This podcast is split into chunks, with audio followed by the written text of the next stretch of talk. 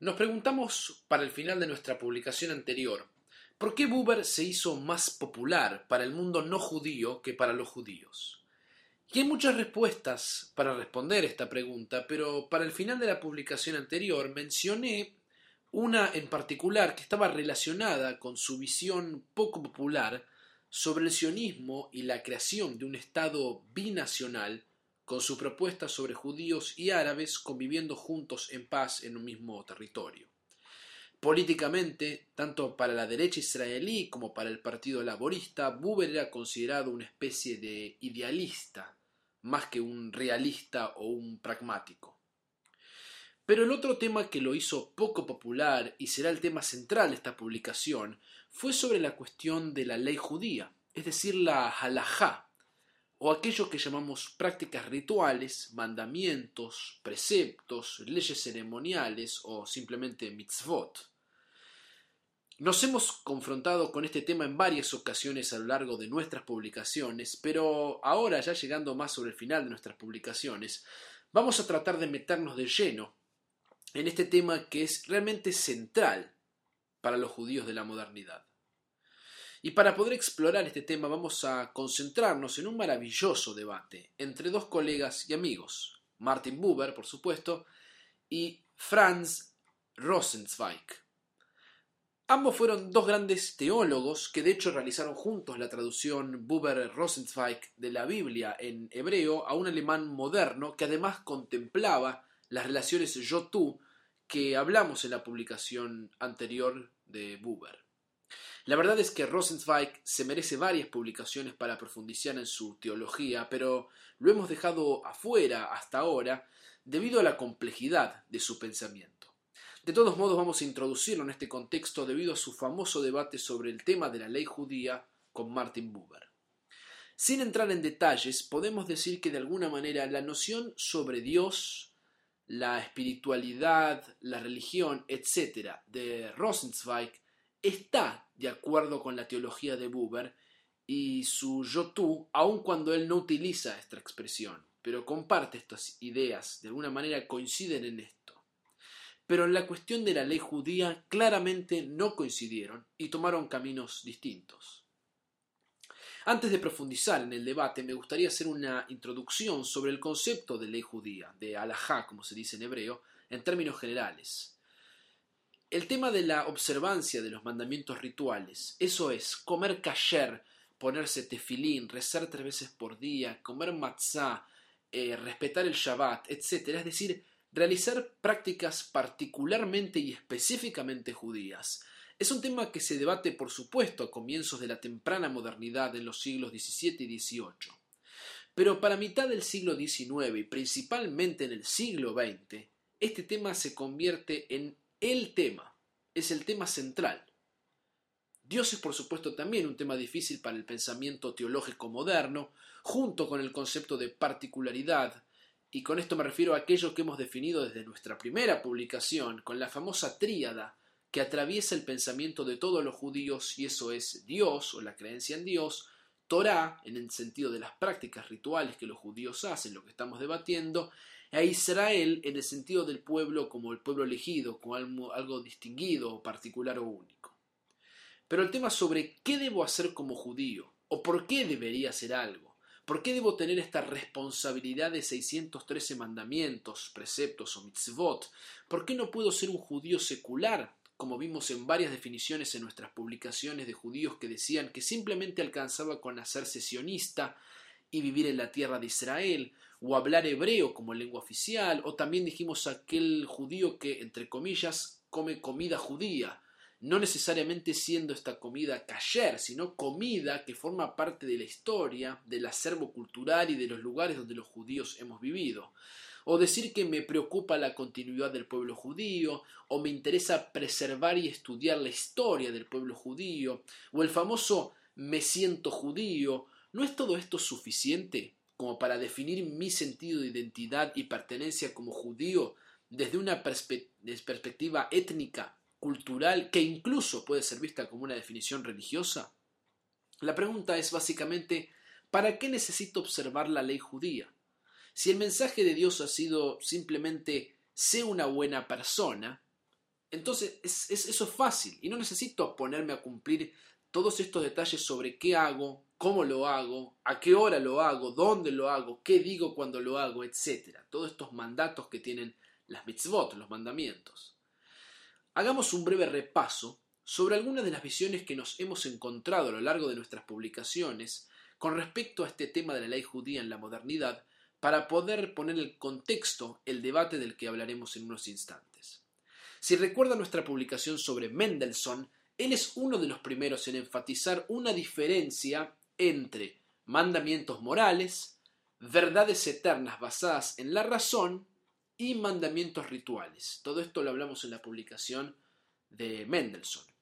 Noten que según su propio juicio, si bien existen estas diferencias entre los mandamientos, para Mendelssohn todos son de igual importancia y todos deben ser obligatoriamente observados por los judíos. Justamente esto era lo que nos permitía argumentar que es un error decir que Mendelssohn fue el primer judío reformista, como tantas veces oigo este gravísimo error, ya que los reformistas no asumieron esta postura.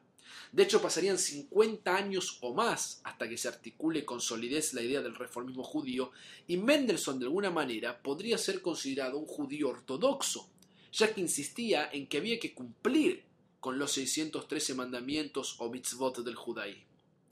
Pero luego, usando esa misma distinción que Mendelssohn había creado, académicos como Abraham Geiger, el padre del judaísmo reformista, el filósofo Hermann Cohen y el rabino Leo Beck entre tantos otros que estuvimos investigando en nuestras publicaciones, declararon que los mandamientos habían sido inspirados por Dios, pero escritos por el hombre y sujetos a la interpretación humana en cada generación y en consecuencia podían ser descartados.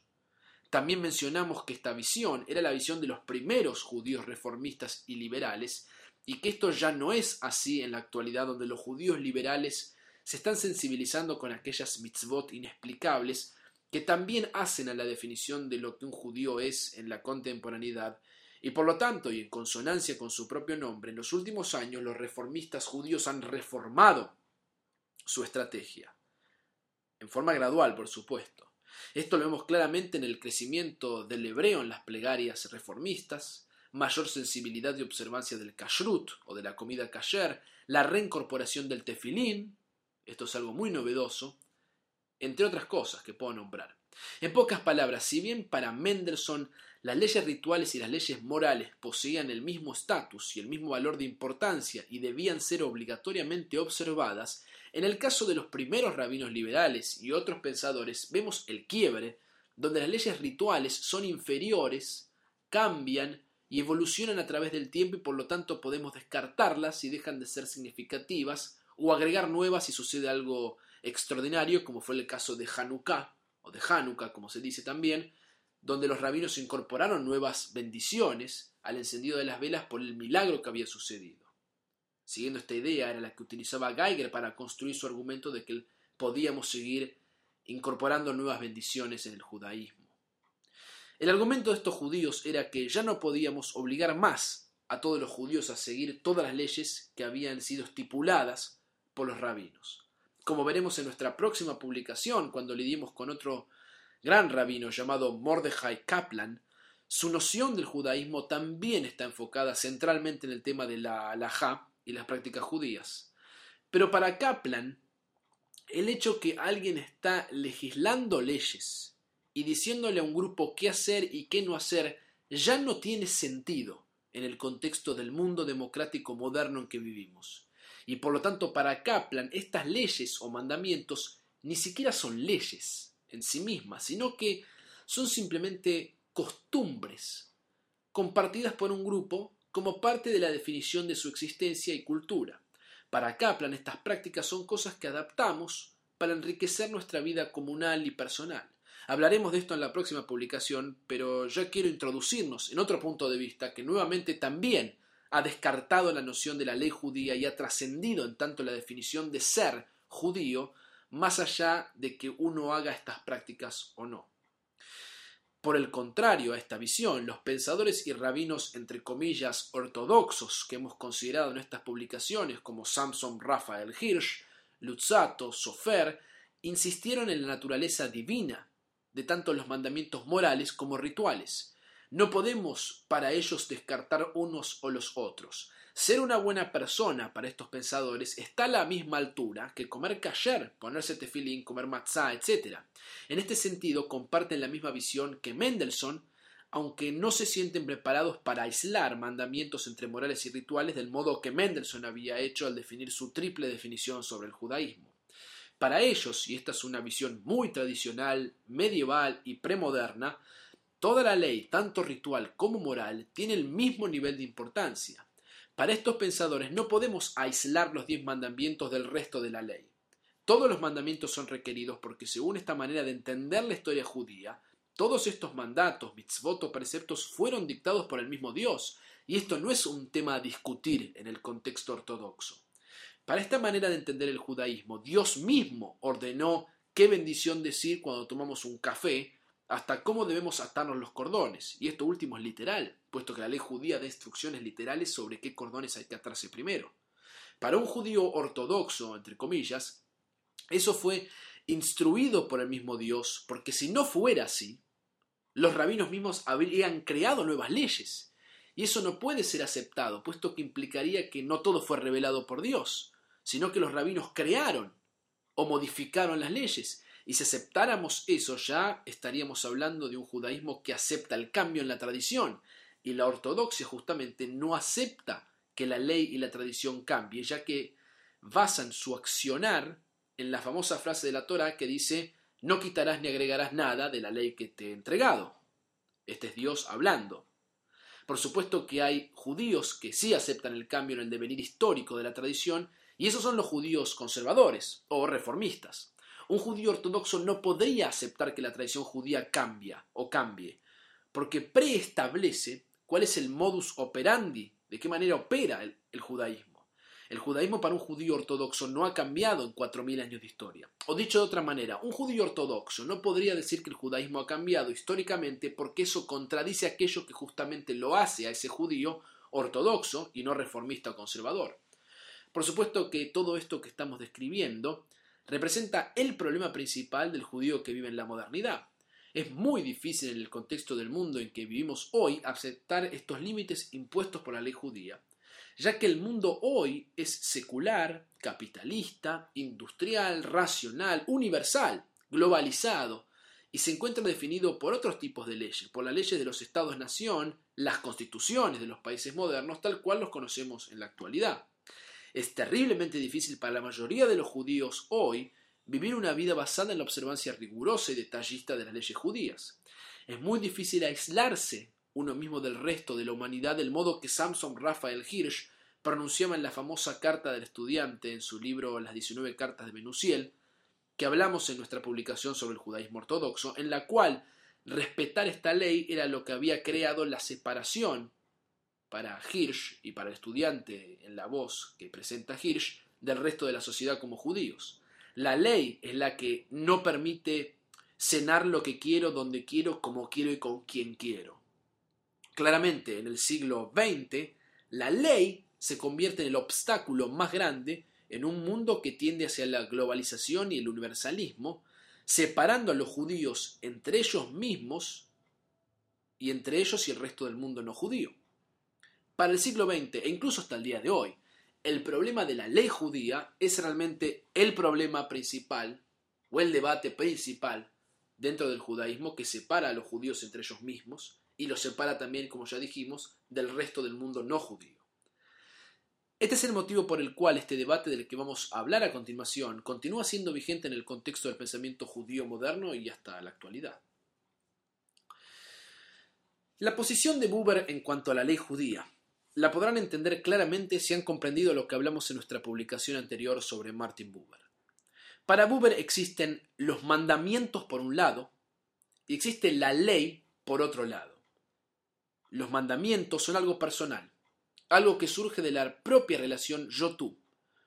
Cuando uno tiene una relación yo-tú con Dios, no es que uno simplemente queda atrapado en el misterio de la experiencia y se hace consciente de una relación que otorga una tremenda gratificación y una profunda sensación de existencia, sino que al mismo tiempo uno realiza en esa acción, en esa relación, algo que es igualmente importante. Uno es provocado, es empujado a actuar. La relación yo-tú no es simplemente una experiencia mística, espiritual e inexplicable con Dios, sino que es una relación que, usando las ideas de Leo Beck, que ya lo hemos hablado en su publicación, podríamos decir que es una relación que me hace sentir que fui creado, pero a la vez me inspira a crear o recrear. Me impulsa a actuar, me genera algo tan fuerte que me lleva a querer transformar el mundo a través de mis acciones. Una verdadera y auténtica relación yo-tú, por lo tanto, no solo me inspira emocionalmente, sino que me comanda a actuar y a realizar ciertas prácticas que mejoren mi vida y el mundo en el que vivo, haciéndolo un lugar mejor. Esa sensación que acabo de describir es lo que Buber llama mandamiento o mitzvah. Es un precepto que está validado por la relación yo-tú y surge de una relación yo-tú con Dios. Según Buber, es auténtico porque se trata de Dios dirigiéndose en forma personal hacia mi persona, y al yo oír ese mandato me impulsa a actuar. Por lo tanto, para Buber los mandamientos son comandados en forma personal y surgen a través de la aceptación de una relación yo-tú. Para Buber, en el momento de la revelación, en el monte Sinai, Dios no revela un contenido, sino una presencia. Lo que emerge de cada relación yo-tú entre el ser humano y Dios es por lo tanto único e individual. Para Buber, mis mandamientos pueden llegar a ser distintos a los mandamientos de los demás.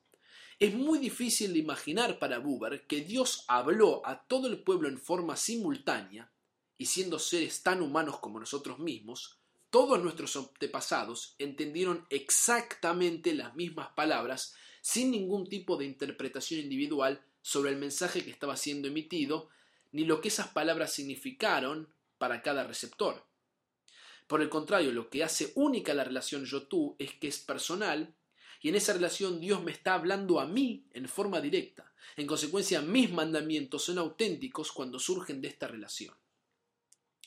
Cuando esos mandamientos son impuestos por una persona o un grupo debido a la relación que él o ellos tuvieron con Dios en el pasado, para Buber esa relación no es auténtica con Dios y en consecuencia esos mandamientos no fueron recibidos personalmente por mí y no aumentan mi espiritualidad ni mi religiosidad. Lo que Buber, por lo tanto, argumenta es que cuando uno observa los mandamientos en el judaísmo, no debe hacerlo por la relación que otros han tenido con Dios, sino por la propia relación personal que uno tiene con Dios. Para verlo de otra manera, según Buber, los rabinos que decidieron que había 613 mandamientos que todos los judíos debemos aceptar, no nos habla en forma directa a cada uno de nosotros. Uno debe creer o hacer eso según la experiencia personal, pero no por la narración que un otro que no fue uno mismo experimentó. Para Buber, lo que los rabinos han legislado son leyes, y para, Buber las leyes y los mandamientos no son la misma cosa. Las leyes son cosas impuestas por seres humanos, son institucionalizadas por personas, son convenciones creadas por seres humanos y articuladas a través de una autoridad que de común acuerdo entre la gente tiene poder para ejercer su autoridad y tomar esas decisiones. Es posible, por supuesto, que mi mandamiento personal pueda coincidir en un punto u otro con una ley del judaísmo. Pero ¿qué ocurre cuando no coincide? Por ejemplo, si los rabinos me dicen que no puedo mezclar leche con carne, o no puedo comer cerdo o mariscos, y debo respetar la ley del kashrut, de la comida kasher, puede ser que esto sea algo que tal vez yo mismo pueda apreciar de mi propia relación con Dios. Pero si Dios nunca me dijo eso a mí personalmente, si ese concepto nunca surgió de una relación yo-tú con Dios en el cual al rezar sentí en lo más profundo que eso es lo que Dios requería de mí, entonces respetar el kasher es simplemente respetar una ley de la tradición judía, pero no tiene nada que ver con un mandamiento divino. No es algo que fue personalmente encomendado hacia mi persona. Por lo tanto, no es auténtico para mí, pero puede ser auténtico para algún otro. Claramente para Buber y visto desde su perspectiva, esto es algo falso. Es una ley a la cual decido acatarme simplemente como parte de hacer algo que este conjunto llamado judíos hace y que me otorga otro sentido más de pertenencia. Prender las velas de Shabbat, decir la bendición del vino, celebrar el Shabbat, ir a la sinagoga, etc., pueden llegar a afectarme personalmente en forma de un compromiso personal que yo hago con Dios y por lo tanto puedo decidir seguir esas leyes. En resumen, Buber argumentó fuertemente que en el caso de la ley judía, esa ley no podía ser reducida a mandamiento, o al revés, el mandamiento no podía ser simplemente reducido a ley. El mandamiento para Buber debía ser algo personalizado. Y aquí es donde Buber se metió en problemas, porque si de hecho el judaísmo es tan personal, si cada individuo escucha, entre comillas, la voz de Dios y sus mandamientos de modo que él o ella entiende esa voz, entonces, ¿cómo es posible mantener una tradición colectiva? ¿Cómo es posible tener una colectividad judía? ¿En qué sentido puede uno declararse judío dentro de una tradición que requiere que esas leyes sean observadas? Y para responder esta dificilísima pregunta vamos a introducir a Franz Rosenzweig, el querido colega y amigo de Buber. Rosenzweig no está para nada satisfecho con esta posición de Buber. Rosenzweig también venía de una tradición basada en el idealismo alemán y también, como Buber, experimentó una transformación religiosa muy importante. En su propia autobiografía describe cómo en cierto punto de su vida, el día anterior a Yom Kippur, el día del perdón, consideró convertirse al cristianismo. Pero el día de Yom Kippur entró a una sinagoga ortodoxa en Alemania y al igual que le había sucedido a Buber, se sintió renacer frente a una renovada experiencia judía que nunca había sentido hasta el momento. Desde ese momento, el compromiso de Rosenzweig fue el de reintroducir las prácticas rituales judías, el calendario judío, llamado en hebreo Luach, con el ritmo del ciclo anual judío nuevamente en la conciencia judía. Su objetivo fue hacer al judío secular más consciente de los símbolos y la importancia religiosa del judaísmo. Y por el contrario, tenemos a Buber rechazando en nombre de su propio principio, el Yotu, la noción de la ley judía, algo que Rosenzweig no podía aceptar. Para Rosenzweig, la ley judía era central, crítica y esencial para entender qué es la conciencia, la identidad y la pertenencia judía. La crítica de Rosenzweig comienza con una obra titulada Los constructores. Inicialmente Rosenzweig había escuchado una serie de charlas que habían sido muy importantes en el contexto de Alemania, dictadas por justamente Martin Buber. El tema central de estas charlas era el aprendizaje judío. Así que vamos a comenzar hablando sobre el tema del aprendizaje judío, lo cual es todo un debate maravilloso en sí mismo, y utilizando ese trasfondo vamos a aplicarlo a la ley judía para entender la crítica de Rosenzweig a Buber. En las charlas que Buber presenta sobre el aprendizaje judío, él se enfoca en qué significa aprender algo. Buber insiste en estas extraordinarias charlas que no debemos prejuzgar aquello que queremos estudiar. Esto es genial. Esto nos presenta todo un nuevo modelo sobre el aprendizaje judío que puedo personalmente argumentar que una vez que uno hace el clic, como se dice, y comprende esta idea, realmente lo transforma aún en forma total. Lo que Buber nos propone es que con el simple hecho de sentarnos a estudiar un texto judío, ya sea un texto filosófico, racional, cabalista, legal, místico, escrito por un rabino ortodoxo, conservador o reformista, por un académico, por quien sea, tanto en hebreo, en alemán o en cualquier idioma, no debemos prejuzgarlo, ni debemos decidir de antemano si es interesante o no, sino que simplemente debemos sumergirnos en el texto y salir al encuentro del texto, sea lo que sea que él mismo nos esté interpelando o proponiendo. De esta experiencia, según Buber, surge una suerte de lo que él llama, entre comillas, poder interno, que se revela a través de la lectura del texto. Buber estaba claramente reaccionando a las presuposiciones de ciertos académicos con los que nos hemos encontrado a lo largo de estas publicaciones en el siglo XIX. Los académicos de la Wissenschaft des Judentums, la ciencia del judaísmo, que como vimos en especial con el caso del historiador Heinrich Kretz, habían decidido de antemano qué era y qué no era interesante de estudiar sobre el judaísmo. Estos académicos, por ejemplo Gretz, siguiendo sus propios intereses, apreciaban ciertos textos, por ejemplo los de Maimónides, y negaban los de la Kabbalah o el misticismo, porque resultaban irracionales a los ojos del mundo científico moderno. En otras palabras, poniendo de antemano las sensibilidades modernas, ya habían decidido qué era esencial estudiar y qué no era esencial saber como judíos. Lo paradójico es que hace poco tiempo yo mismo escuché un rabino ortodoxo decir que hay que tener cuidado con qué libro uno recomienda porque puede hacer mucho daño al lector. Uno debe saber quién es el autor y qué ideas tiene, porque si una idea negativa entra en la mente puede llevar años borrarla.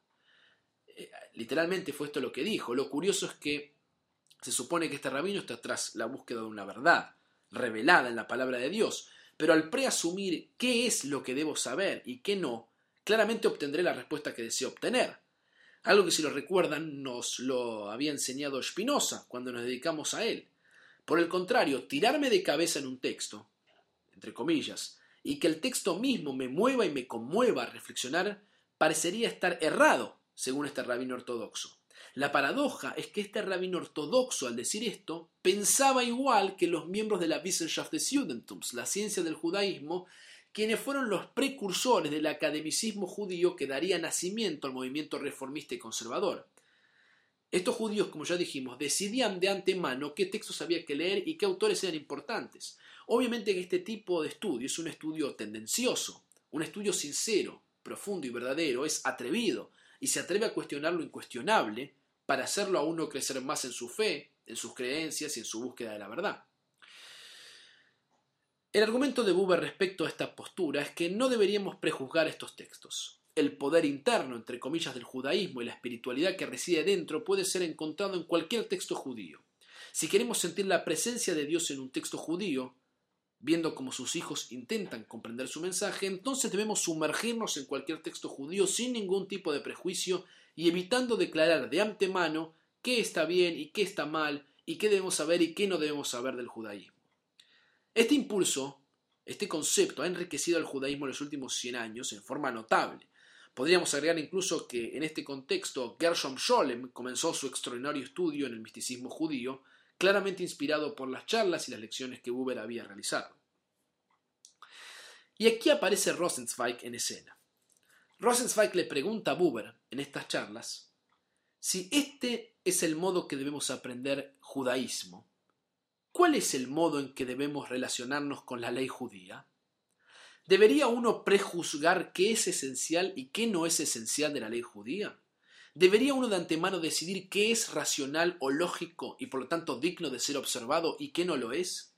La pregunta central aquí es, ¿podemos usar con la halajá, es decir, con la ley judía, la misma analogía que utilizamos con el aprendizaje de textos judíos? O para ponerlo en palabras más simples, si es Buber quien nos enseña e insiste en que debemos en forma abierta y sin prejuicios sumergirnos en el estudio de cualquier texto judío para aprender de él, sin de antemano decidir si es bueno o malo, sino experimentando para luego enriquecernos en ese poder interno que reside en el judaísmo, ¿debemos hacer lo mismo con las mitzvot?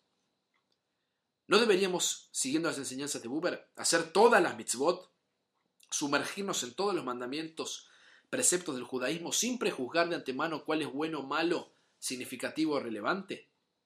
Claramente hay una diferencia entre el mandamiento personal del modo que Buber lo, siente y la ley común que hace a toda una comunidad. Pero para Rosenzweig, en lugar de descartar la ley común por el mandamiento personal e individual, deberíamos intentar hacer que la ley judía se convierta en un mandamiento personal. Y para eso primero debemos hacer la ley sin prejuzgarla de antemano del modo que Buber nos sugiere con su forma de estudiar. Realmente el contraargumento de Rosenzweig es extraordinario. En otras palabras, Rosenzweig nos dice que la ley judía tiene un significado importante para los judíos y no debemos descartarla tan rápido, sino que debemos darle su lugar, primeramente cumpliendo con la ley. Para Rosenzweig debemos personalizar la ley y cumplirla para que eventualmente se convierta en un mandamiento que sentimos como algo personal. Rosenzweig expresa su idea en forma brillante cuando escribe que existe un límite para la subjetividad si uno quiere ser parte de la comunidad judía. Cuando tuve la posibilidad de preguntarle sobre este tema al rabino Adin Steinsaltz en su visita a nuestra comunidad judía en Hong Kong el año pasado, me contestó de alguna manera que en el judaísmo están permitidas todas las preguntas, pero no todas las respuestas. Este es un tipo de argumento.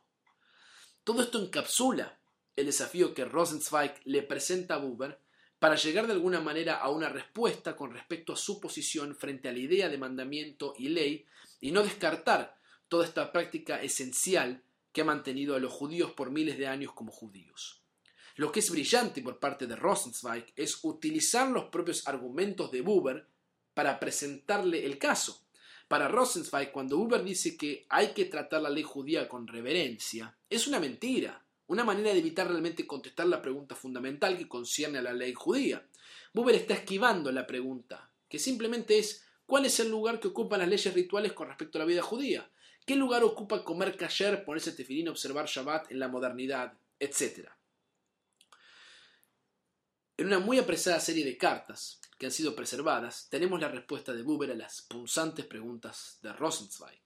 Por supuesto que no voy a leerles todas estas cartas, sino que voy a explicar la respuesta de Buber con mis propias palabras. Buber contesta diciendo que realmente no cree que la revelación de Dios eh, haya sido una formulación en forma de ley.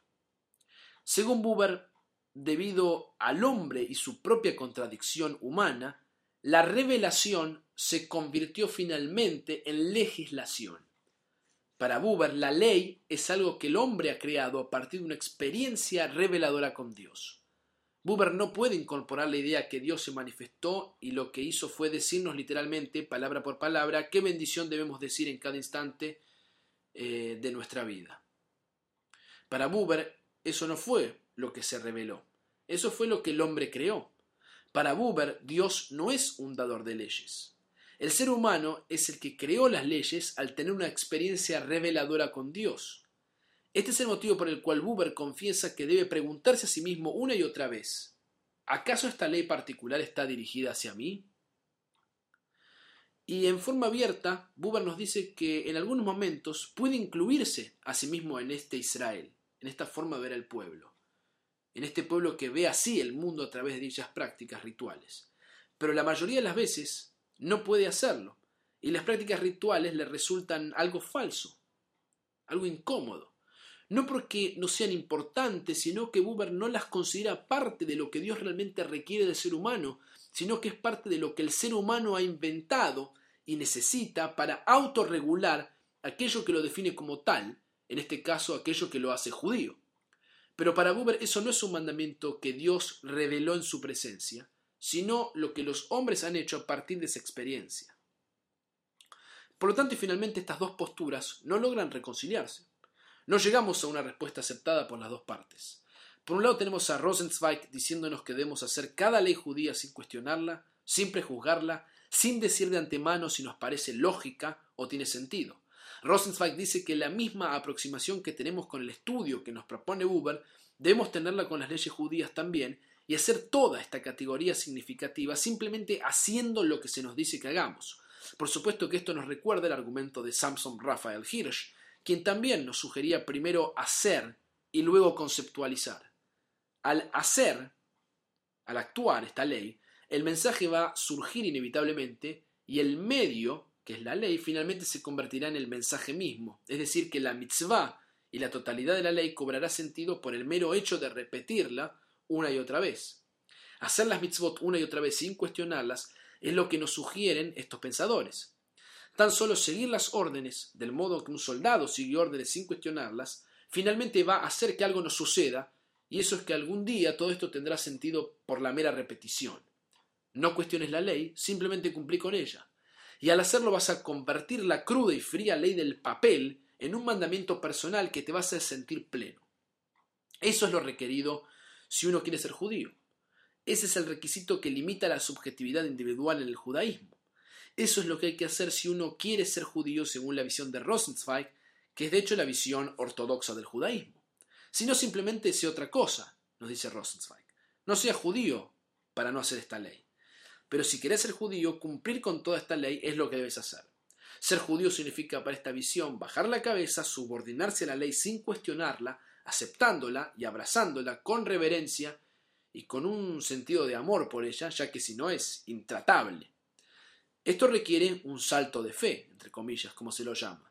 Implica creer en lo que los textos y los antepasados nos cuentan, porque el judaísmo se basa no en pruebas, sino en lo que alguien escuchó y transmitió de generación en generación. Por supuesto que asumir esta postura no va a garantizar que esto ocurra, es decir, existen muchos casos de judíos que nacen en un entorno donde está de alguna manera prohibido discutir la veracidad de la ley judía, eso es tabú, es decir, es, atrevido, ni se cuestiona, y uno debe cumplir la ley sin objeciones.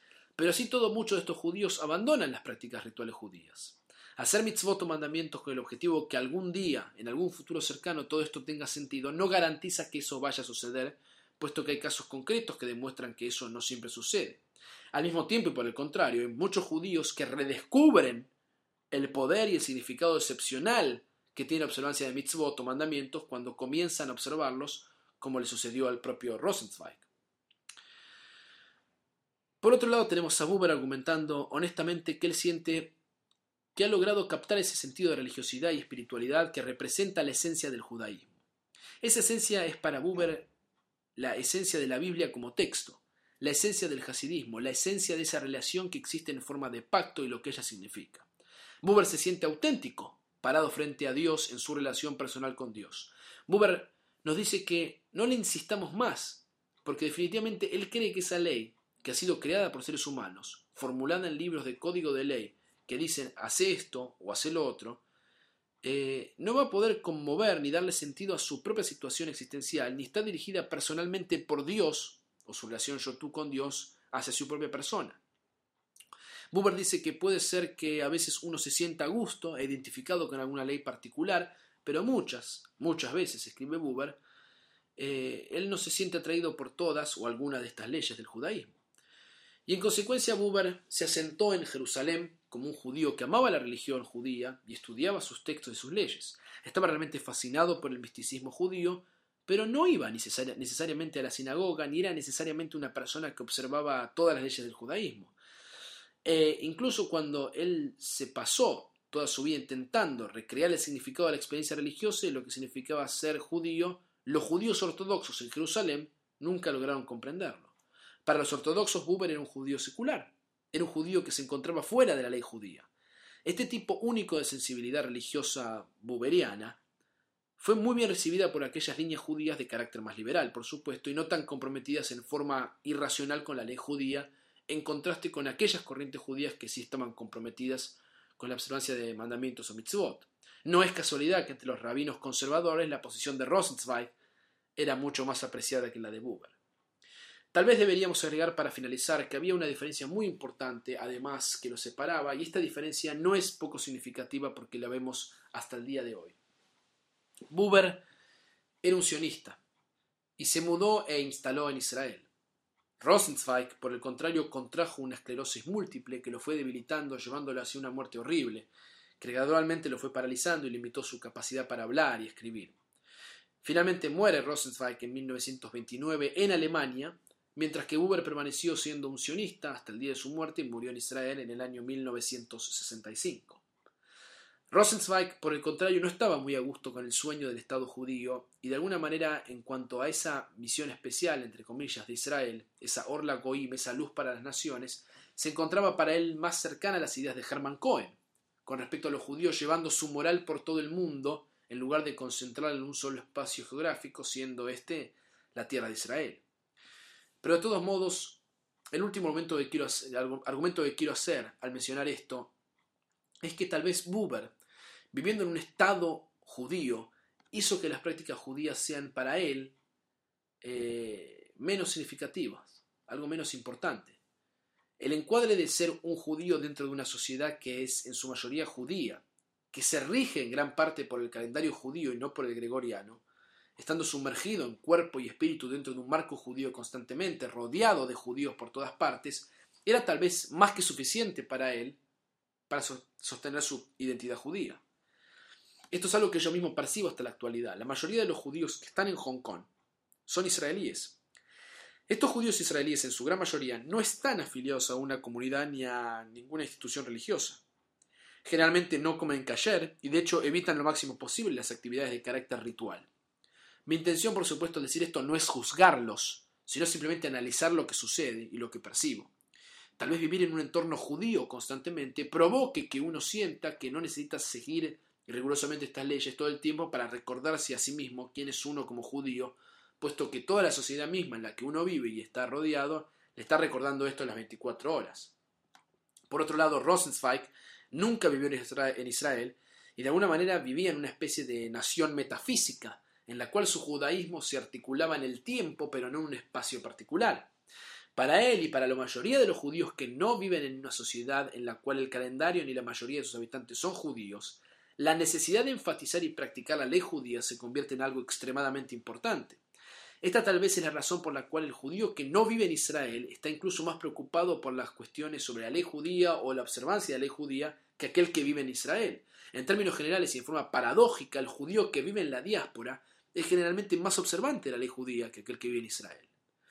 Cualquiera sea el caso, lo que hemos visto en esta publicación, capturado en este maravilloso debate entre estos dos grandes pensadores, es uno de los debates más esenciales que continúa vigente hasta el día de hoy como parte crucial de la definición del judaísmo moderno en la contemporaneidad.